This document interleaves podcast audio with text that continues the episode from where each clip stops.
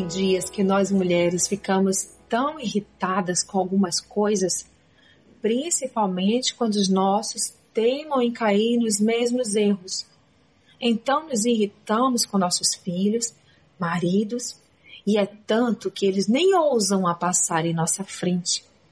Ai Deus, quão difícil é controlar a tal ira. Ufa, difícil mesmo. Ainda mais quando tentamos fazer acontecer do nosso jeito, com a força que imaginamos ter em nosso braço.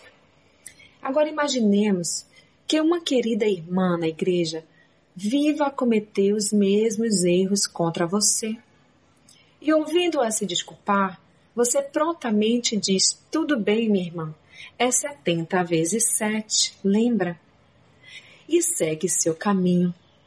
Esta certamente é a atitude que Deus espera de você, a começar da sua casa, do seu lar, amada. Não se acomode com a ideia de que machucamos aqueles que mais amamos e tudo bem.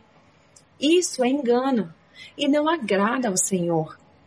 Você precisa honrar os seus e peça a Deus que te dê domínio próprio, que é fruto do Espírito, e Ele te dará com alegria. Leia Gálatas 5, 22. Exercite este fruto a partir do seu lar. Jogue fora o pensamento de que tem pavio curto e não consegue se controlar.